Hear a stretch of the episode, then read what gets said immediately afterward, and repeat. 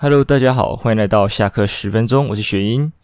本周的话呢，也算是发生蛮多故事的。为什么我的开场好像都长得一模一样啊？啊，随便不重要，反正本周基本上几件大事啊。如果硬要说的话，呃，除了疫情之外，对，现在疫情开始，像我可能之前讲的趋近于要往共存的方向走，但是对于各个行业还是蛮严格的吧？对，现在有很多行业不是说要打三剂才可以变成他们的工作人员吗？那我之前的经验不是说我要去应征八大相关的职业。那很显然的，八大行业从两季，然后加每周要快筛的标准改成了三季这样子，所以关于八大行业这个领域的工作，可能短时间内没办法再应征，除非在短时间内，呃，政府的防疫规定有在做改善，把它调整成二季之类的，我才有办法再去应征，不然我直到七月才可以去打第三季，所以在这之前我是没办法去入这一行的。关于这一行，我在公布说要打第三季的当天，其实就有一个面试。那这个面试其实还是蛮特别的一个体验啊，我觉得。诶，我是在赖的社群，对，这个我觉得先岔开跟大家说一下。如果大家有在使用赖，然后觉得很无聊、很孤单、寂寞、冷的话呢，我觉得赖社群是一个还不错的东西。呃，本期节目没有收他们的钱啊，我是无聊偶然看到赖社群这个东西，那我就点进去，发现里面有很多很多的群主可以加入，而且是匿名的。那我觉得这个非常的棒，因为该怎么讲，有点像我们当初 FB 在找群主那种概念吧，只是把它改成用赖。那用赖的话，呃，因为不会像 FB 有开各种贴文的关系，所以可能呃讨论度有时候会没那么的集中啊。赖就是一条而已嘛，就一个聊天室，所以对话蛮集中，还蛮热络的。那这不重要，反正我加各式各样的群组，也退了各式各样的群组，因为我都加进去，在里面呃挂个两三天，大概了解一下里面大家都在聊什么。因为虽然有的时候有些群组是。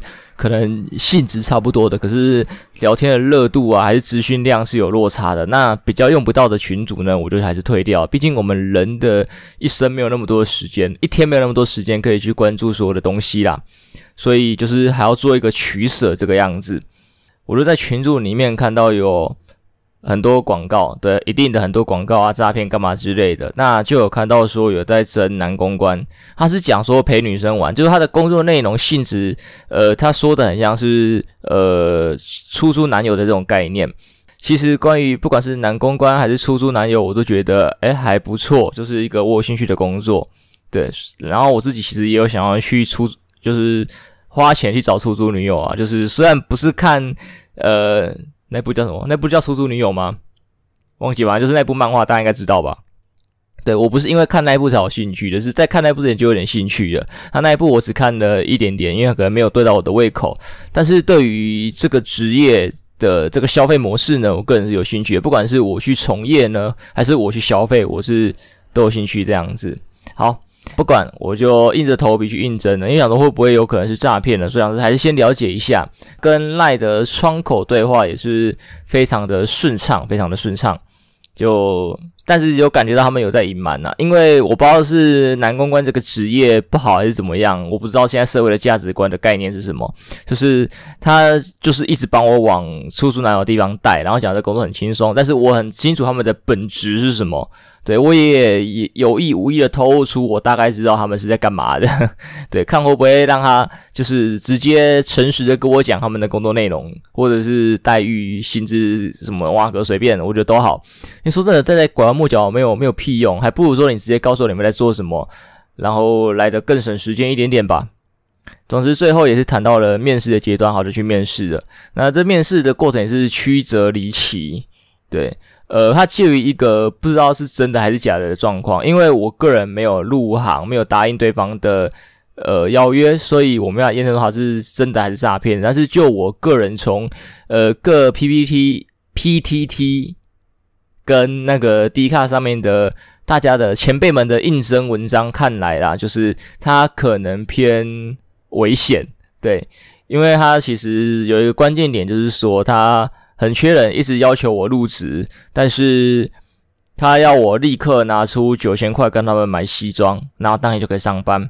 那 PPT 跟 DR 上面都有说，这种要你自己跟他们买西装的，有可能都是骗人的，就是他想要快速的洗这些新人的钱，对，就是让你跟他买西装，花了一笔钱，然后上个两三天班，发现你不合适，再把你踢掉，就是去重复洗西装的钱这样子，就是也是一个手段。当然，应该优质他们还是会留下来当正常的男公关啊，但是一些其他来应征的，呃，这些臭鱼烂虾们，就是被洗西装钱的。因为说真的，我个人是认为说，呃，公司如果要规避这件事情的话，就是西装去外面治理。对，你公司可以要求说，呃，我们这种行业比较特殊，可能要一些外观之类的要求，所以你可能西装买好一点的，所以他可以跟我报他们西装你应该买到什么等级跟价位，可以跟我们推荐。OK，哦，但是你就自己去外面买，就跟老师一样，他给你推荐用书，但是他不经手。对，他也可以帮你介绍厂商，但他不经手。对，就是所有的钱财的东西，你自己跟呃卖家去对，对，就是公司啊都不经手这样子，我觉得这个就会大家比较放心一点点。再就是因为他有跟我讲一些薪资，他们一些分分红的方式啊，这个我就不透露了。就是发现说，其实薪水还蛮高的嘛。也不说薪水啦，因为看起来是没有底薪的，还没有讲底薪，这家没有。那我觉得你们收入这么高的情况下，在公司备一两套西装给新人穿，我觉得是没有问题的。因为假设如果你们有套用到试用期的这个规定，我不知道呃劳工有没这个合不合法，反正就是如果是我的话啦，假设是有一个试用期还是什么的一个制度在的话。你先来没西装，我觉得没关系。我们公司就有很多套不同版型的，可以让你稍微穿一下。虽然可能没有那么合身，但是如果你一开始入门的人，像那些前辈们讲的，你去外面什么 Zara 啊、Uniqlo 啊、Net 啊买西装的情况下，可能也没办法买到绝对合身，只能买到相对合身。所以我觉得这是没有差的东西。给这些新人穿这些西装之后呢，如果做得好了，有一个薪水，他们就可以迅速的去买西装。因为像在我面试的时候，那个老板也讲啊，你现在九千块给我没关系，你这个一天都赚回来了，这个很快。对，重点是我们要先上班，先开始赚钱。那我就想，那你们公司放个几套西装，先借我穿一天，我隔天再去买，不是很好吗？对，还不用怕说，呃，来应征人怕被你骗，直接退却掉，这不是很棒吗？对吧？对，我就不懂这个奇怪的怪观念是什么。因为你说公司小本经营，你免费提供制服，这个是有困难的，那就算了。但是，呃，这个行业的收入其实是很可观的，他们的分红方式也是很可观，消费是很可观的。所以备一两套，就刚才他自己讲的九千块等级的西装，我觉得是完全没有问题的。而且你也不用怕说这个男公关被被弄走，因为你像你好，下班的时候就把西装脱下来还给公司，就这么简单。然后客人。把你框出场的时候，你必须换便服，所以西装也会脱下来，根本完完全全不用怕这个西装被他拿走啊！不然狠一点的，就是像我们外面在租借东西的时候要压身份证一样，这不就好了吗？这不是很简单的事情吗？所以我觉得这边很害怕啦。在其他林林总总，就是像说，因为我之前有印过一家。呃，有有制度的有名的男公关店，所以在这一家他没有看我的身材，我没有脱衣服，他没有脱衣服，就是稍微叫我起身转一圈，然后看一下外形、身材、长相都没有，就是整个面试过程我口罩都是戴着的，外套。衣服全部都包得紧紧的，叫我外套脱下来，稍微看一下我的身材啊、肌肉线条什么都没有，都没有，完全没有，就直接说来来来来，赶快来上班。然后回家后，那个赖窗口一直密我说，哎，赶快来上班啊，客人很多诶，好不好之类的。那我也就是婉拒掉。而且他在他们赖的那个窗口的那个贴文上面，呃，这个文章也太诈骗，就虽然有很多什么妹子的图啊，然后很多钞票啊，对，这种八九爱用的。模式对不对？就是那个一天到晚贴钞票图啊，然后车有车子的那一种，不都是诈骗场看到的吗？所以光这一点我就很害怕。在他的各种妹子图就很像夜店的拍摄手法，因为我之前对夜店有兴趣嘛，所以我加了几家夜店的 FB 粉丝团、粉丝团专业粉丝专业，然后去看看。所以大家知道他们会对店里有一些拍摄场景干嘛之类的，那整个拍摄模式就很像，所以我一度怀疑说是不是盗图。但是我也查不出来，因为他们有压，虽然有压浮水印啊，但是，呃，对我也我也应该说我也没仔细去查，但是就很像，所以基于我的警觉性，我觉得这家公司可能很危险。再就是，好啦，既然都要打三 G，，那先暂时放弃吧，不要那么冲动。对，就是宁可错过也不要被骗吧。对，毕竟我耗不起。宁可因为在这里被骗一万块，我不如把它拿去投加密货币 或者拿去投股票，我还有可能赚回来。但是在这个地方是赚不回来的。依照我目前的那个呃存款收入的话，我就觉得这个赌对我来说有点太大。那如果今天我是一个不 care 一万块不见的人的话，我有可能会赌看看，被他洗一次西装。这样的话，我在 Podcast 上或者在人生上都有更多的经验可以跟大家分享。这样子，今天也是跳题的，因为本来我要第一个聊的主题也不是这一个，呵 呵对，主要是好了，在延续刚才赖社群的问题，就是说。呃，刚才说赖社群可以找到很多志同道合的好朋友，不管是说看电影的啊，还是像我朋友要约那个羽打羽球的，还是说各个地方性地区的那个呃社群干嘛之类的，都有都有。那我也偶然看到，就是说一个是电影群，因为我个人不太喜欢自己人看电影。虽然在之前的节目我也提到说，我要尝试一个人去做一些事情这样子。那我也不排斥说去认识一些人，因为以前可能很排斥认识陌生人这样子。最近就是开始心胸开放了吧，觉得去认识一些朋友也不错。也有可能是因为有了一次跟网友见面的呃经验之后，就比较没有那么害怕了。所以想说好，这次就跟大家一起看这样子，很很好。就是说这周算这周嘛，算上一周啦，刚好有一部电影我有兴趣，叫做《怪兽与邓布利多的秘密》，就是怪兽与他们的产地的第三集这样子。既然就是说他们这个节目，这个节目，这个群组里面也有开团，然后我也去参加了。呃，该怎么讲？我好像是里面最年轻的吧？呃。是不是这个群组最年轻的我不知道，但是大概看起来我应该是当天有跟团的人里面算比较年轻的的这个样子，可能是大家工作忙碌吧，因为其实很能理解说他们也没有很老，可能就大概可能三十几岁或者是四十嘛，也没有，我觉得三十几应该差不多啊，就是其实人到这个年纪之后，有可能朋友越来越少吧，因为像我的一些亲戚们，可能四五十岁啊或是什么的，我昨天搭 Uber 的司机有讲说，他们可能到三四十岁以后。大家开始忙生活、忙家庭之后，就比较难约之类的，所以跟是呃跟朋友的关系可能会越来越疏远这个样子。所以我觉得有可能基于这个理由，所以才大家和网友约一约嘛，对吧？因为你看你朋友五六个，你要从五六个约出一个时间搭得上的就比较难。可是你看网友整个社群十几二十个人，对不对？三四十个、一百多个，要约一个可以跟你去看的，我觉得是相对容易很多。对，这个量啊，用量来撑撑那个机会，就还蛮可以的。而且，因为我个人该怎么讲，看电影有一个人看跟一群人看的好处。像这种片，我觉得是要一群人看，你就可以互相讨论剧情里面的细节等等之类的。那一些比较偏剧情片、文艺片的那一种，你可能就可以一个人看，然后搭配一点小酒什么之类的。所以在家里看串流，我觉得也不错，因为你可以很沉浸的享受那个氛围。对，就是不同的电影，像书也是啊，这个不同的作品有不同的享受它的方式。当然，你也可以跟朋友一起看那些文艺片之类的，然后跟他们讨论说里面的细节、里面文戏的部分、里面呃各种感情的部分也是可以，当然都可以。每个人都有他不同呃享受这些作品的方式。哇，我扯好远哦。总之大概是这个样子吧。诶，其实我前面要带一个我朋友的故事，也不是说故事啊，一个小插曲。我自己的节目流向我有点乱哦，对，就是完全没有照我安排的讲，反正没关系，我们就还是再稍微拉回去。而且在《怪兽三》这部电影的时候，就是偶然啊，也是在朋友 IG 上，就是有还有 po 电影票，说他去看《怪兽三》，在 IG 上下面有附一段话，我觉得，诶，难道是志同道合的朋友吗？他那段话其实也讲的蛮文艺的哦，是说以前总希望说寿命。寿命长一点吧，还是生命长一点？忘了，就是这样就可以跟喜欢的人，还是说什么跟一个人一直看一部电影，一直一直去看电影这样子，就大概这个观念啊，概念。看我讲的好好没有那个文艺气息哦啊，我不是文艺青年，应该也是我忘记他那个那段内容讲什么了，反正大概这个意思。然后下一句是说，现在我总希望生命短一点。这样我就不用总是一个人去看电影了。我就哇哇，太文艺了吧！我也就回复人家说，如果你不喜欢一个人看电影，我可以陪你哦。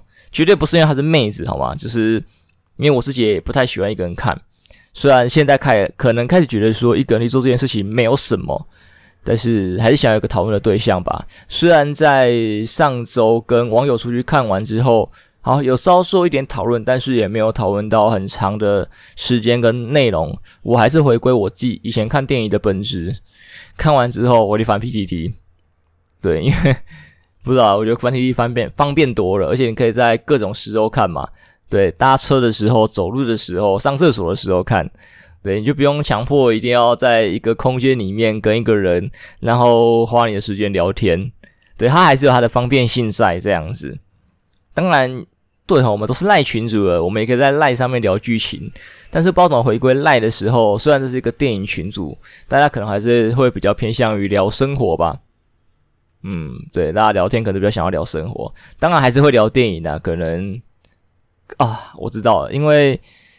一百五十还两百多人的群组里面，那一天去现场看电影的就七个，所以假设只有这七个人看的话，我们在上面聊剧情就爆雷了。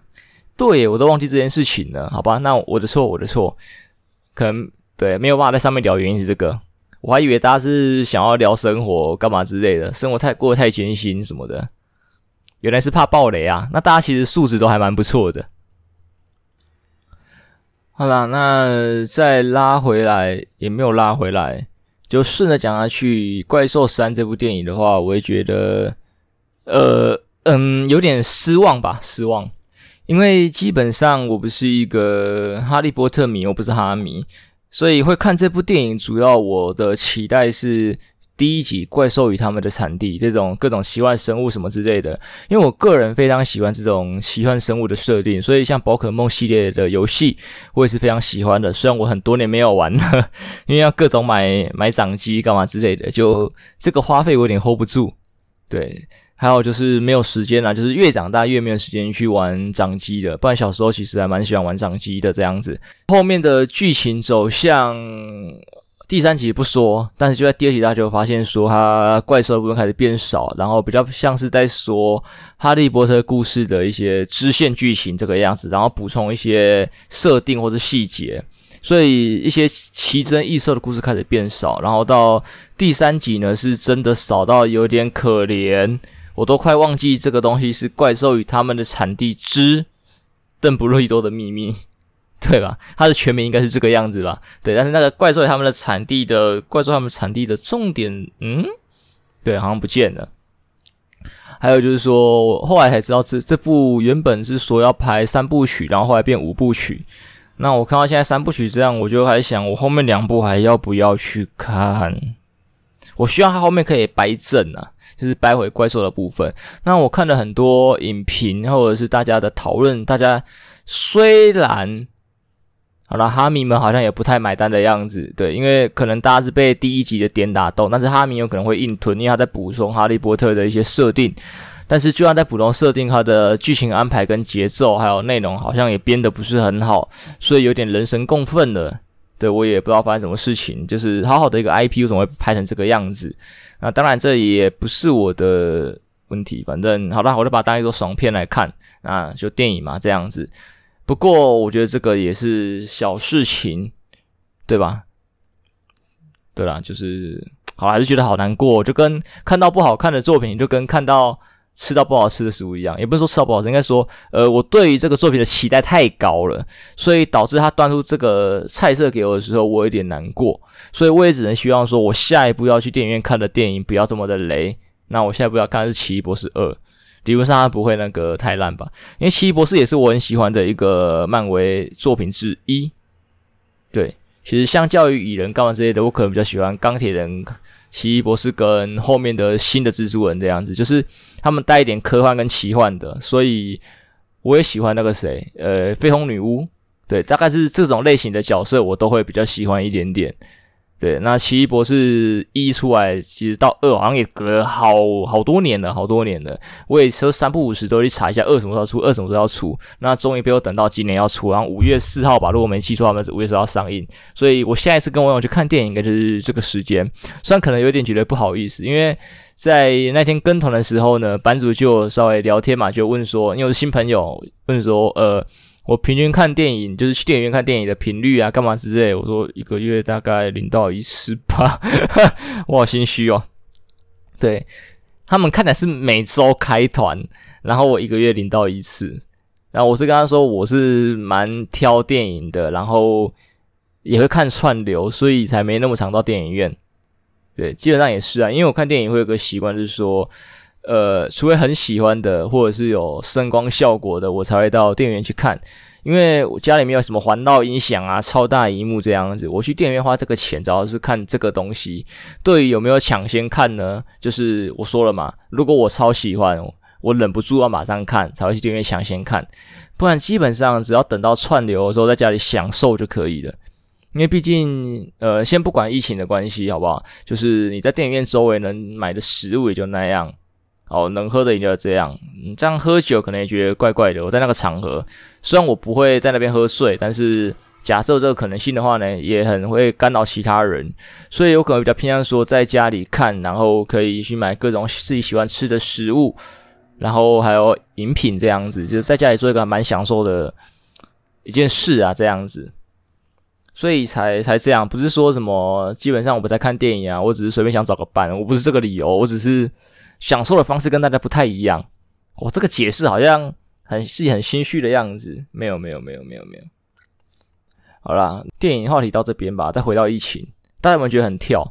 那种蒙太奇式的呃 Podcast 节目，有蒙太奇吗？好像也没有很蒙太奇，基本上还是有很明显的段落感。蒙太奇的话就是太碎了。如果我没记错，蒙太奇的形容应该这个样子。之前去学过一点戏剧的东西，选修课。因为我以为当 YouTuber，没有，并没有，并没有成功啊！啊，这不这不重要，不重要。我们拉回我刚才讲说讲疫情的问题。最近这几天的疫情就是蛮大爆发的话，就是开始破千例，然后连续破千这个样子嘛，导致防疫险的热度就很高。因为防疫险到现在其实有一点很套利，对，因为像我们买保险就是防范于未然嘛。所以要在事情未发生的时候买，然后基本上你在判断这些保险的时候，都是想说有几率，几率高不高？但是这个几率高不高，也要看到很多年后，或者是其实现在去看，它几率可能就是一趴，或是什么零点几趴这样很低。所以买保险的时候可能就没那么实感觉，说你会用到这份保险。当然，保险不要用到是最好的。可是防疫险的问题就在于说，现在感染的能力太强了，你确诊几率很高。对，你皮一点，你保完保险之后，保险一生效，你就每天去看电影啊，每天去逛街啊，干嘛之类的，对，逛爆，把自己确诊的那个几率提升到极致，你都会赚钱。因为像他，呃，好像隔离就三万啊，然后确诊五万之类的，就是这是当初很高的一个价格啊。当然，在大家在抢这个防疫险的时候，那个保险公司也会开始去调降。说他们的可能调高保费啊，或者是调降那个可以领的那个额度，就是可能三万五万变成两万一万之类，或者更低，就慢慢去调整。因为保险这个东西就是跟他对赌，还要去算说一百个人哦，有几个人，诶，有几趴的人会中，然后再去算这个几率，基本上就是你缴的保费，呃，会等。加起来的总额应该会等于赔给那些生病发生事故的人的金额，应该会大于一点点啊。保险公司也要赚的，还是等于我忘了，之前有学过。那当然，他们收到这笔钱，在你发生事情之前，保险公司可以拿去操作嘛，拿去操作一些金融产品，然后再赚钱。等于说你是借钱给保险公司操作，然后你出事了，他再把钱给你，就是医药费啊，干嘛之类的。好，所以像现在确诊率这么高的情况下，如果保费又这么低，然后赔偿金又这么高的话，保险公司一定会亏钱。他们也不是吃素，他们也是要赚钱的，所以就各种不断的调整，然后大家网络也是各种挤不进去，保单也不好保这样子。所以我还说它是一个要讲套利工具。虽然我有保到，但是也不是保到最好的那一份，就大概 Level Two 这样子。真的是很早以前，或者说第一天有运气好的人才有保办保到一个 Level One。然后我算比较后知后觉，我是第二天才去保的，因为第一天我在看的时候，我才跟我妈讲要跟她讨论。毕竟，呃，这个保费虽然六百九百，也不是说多贵的一个东西，但是我觉得还是讨论一下好了。对，就是六百九百加起来一千五，也是可以去吃一顿好吃的了。对，但是我妈在八大行业工作，做服务生，嗯，确诊率应该蛮高的，应该蛮高的，所以我觉得她应该要保一下啦。在就是，我本来想说只要保我妈，但是他说我也要，因为他如果确诊了回家，我也会确诊，所以我要保。诶，有道理，所以我也保了。其中也发生几件很好笑的事情，我觉得就是因为像一般我们都很讨厌那些卖保险的亲朋好友，对，就是这么久没见面的，不要一见面就聊保险好不好？这是平常我们对他们说的话。那我看有个梗图是一样是这个对话，但是身份是反过来的，对，诶，请问现在还有那个防疫险吗？然后你的朋友，呃。这么久没见面了，不要见面就聊保险好不好？对，你的保险业务员朋友们开始对你说这句话。对，平常你对他爱理不理，现在呢？现在那叫什么？呃，哇，跟那个叫什么啊？以前的我你爱理不理，现在的我你哦高攀不起这样子。对，就是大家都很现实啊，有需要的时候才会找。我当初在找的时候，因为网络投保投不进去，所以也是想说有没有朋友可以帮忙，就是想说好啦，这钱给他赚这样子。对，就是平常我这么冷淡的对待他们，现在有机会给他们表现，就给他们表现吧。对，如果有人记得，我应该有说过我有保险业务员的执照，但是我的那一家的理赔金额不是很高。所以我就放掉，然后开始找其他家。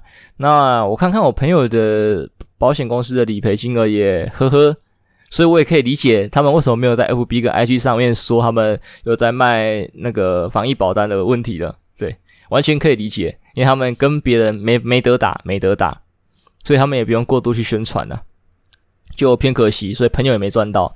所以我还是每天去 F5 刷那个保险公司的网站，再把保险给处理掉。唉，现在听到这一集的观众可能也偏慢了，但是如果可以的话，不保白不保吧，因为我觉得还蛮蛮便宜的，虽然理赔金额很低啦，但是不无小补，对吧？现在股市跌成这个样子，加减拿一堆钱回来，应该不过分吧？就当年贴补家用啦，股市最近也是动荡不安，对啊，各种防疫险啊，然后不是防防疫险，防疫股还有。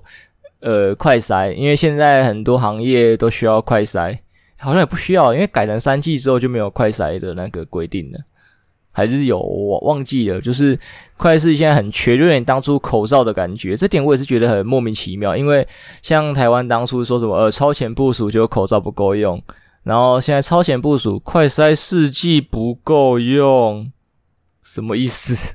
我完全完全不懂，不能不能理解这样子，对啊，因为。呃，如果用了超前部署这一句话的话，我觉得你就应该把所有东西准备，就是你要做好最坏的打算，你宁可多也不能少，这才是超前部署的意义，你懂吗？对，所以我也不能理解现在在冲它小，然后总之就是各种防疫相关的东西开始涨，这样就很怪啦，很怪啦。那关于这个快筛试剂的话，我觉得有个小故事。那这小子我后面没有关注了，我不知道炒的怎么样，因为这个网络声量好像炒一两天，还是一天就被压下来了。就是有人在说这个快筛是那个学生研发，然后成本很低嘛，然后成果被鬼话旁嘛。我觉得这个大家可以再去详细的关注一下这些生计悲歌，因为我觉得有一句话叫什么“加入生技一生什么”，反正就是生生科的都很可怜啊，薪水不高，然后各种压榨。对，就跟艺术可能一样吧，就是台湾可能没有很重视这一块嘛，或者说这块的压榨是很很可怕的。因为我觉得生技生科这种东西，他们研发各种保健食品啊，呃，还有什么像这样快代试剂啊，还是一些药啊什么的，我觉得其实都是很赚的。虽然可能成本很低，但是呃，不要觉得说成本低东西都应该要低，主要是研发的心力，对吧？那个脑袋里面的那些构想啊，那些能力不是价钱可以衡量的。对，东西成本低啊啊，那我给你一样东西，你做得出来吗？你做不出来啊？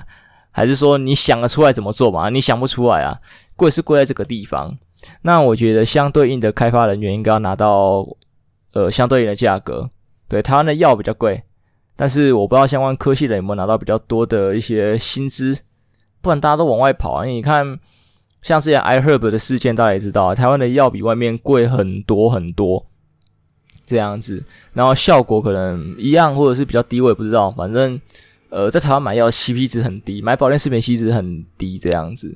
那也有在做防毒，我是说政府的部分，就是海关干嘛的，可能也是时机刚好而已，就是刚好有人走失，所以海关变严，刚好各种情况，所以海关变严，然后运费变贵，干嘛之类的。对，可能是刚好，可能大家想的是阴谋论，也有可能是真的说影响到别人的呃财路。对，挡人钱财犹如杀人父母，这句话是很合理的。对，因为毕竟这个利益太庞大，诶，在台湾卖一罐赚一罐，对不对？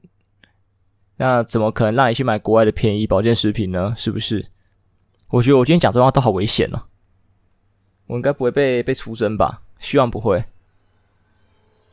当然啦，吃再多保健食品都不如你自己那样一个运动习惯来的重要。所以像最近也有在很多。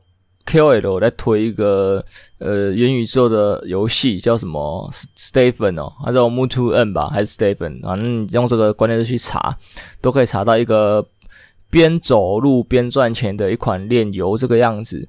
那这个东西还能活多久？我不知道，有兴趣的可以自己去查询，因为我相信那些网红们已经讲得比我更加的详细。那我自己个人本来是有想要投入这一块的，可是过几天，因为毕竟他投入的。入门大概要三万台币左右，哦，低的话三万，高的话可能就要拉到三八二是四十万四五十万左右。以我目前对他了解，我可能对他了解没有很深，也有可能现在的游戏公司有变化，你不用呃投入那么多的资金，我不知道。那总之不管你投多少，像投三万的好了，据说回本大概花到一个月，所以你要保证这一个月这个游戏不会退烧还是什么之类的。